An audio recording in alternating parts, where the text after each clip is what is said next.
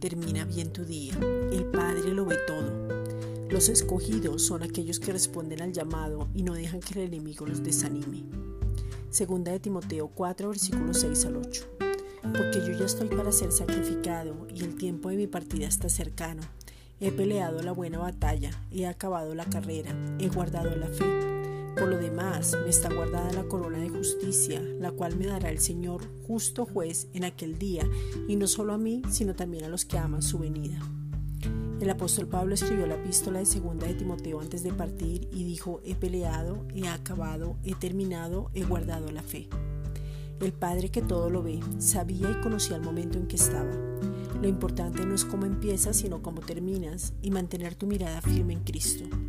El terminar bien no es inalcanzable, pero no es muy común, porque siempre habrá obstáculos que de una u otra manera quieren que desistas de la meta ya trazada. Esta es una reflexión dada por la Iglesia Gracia y Justicia.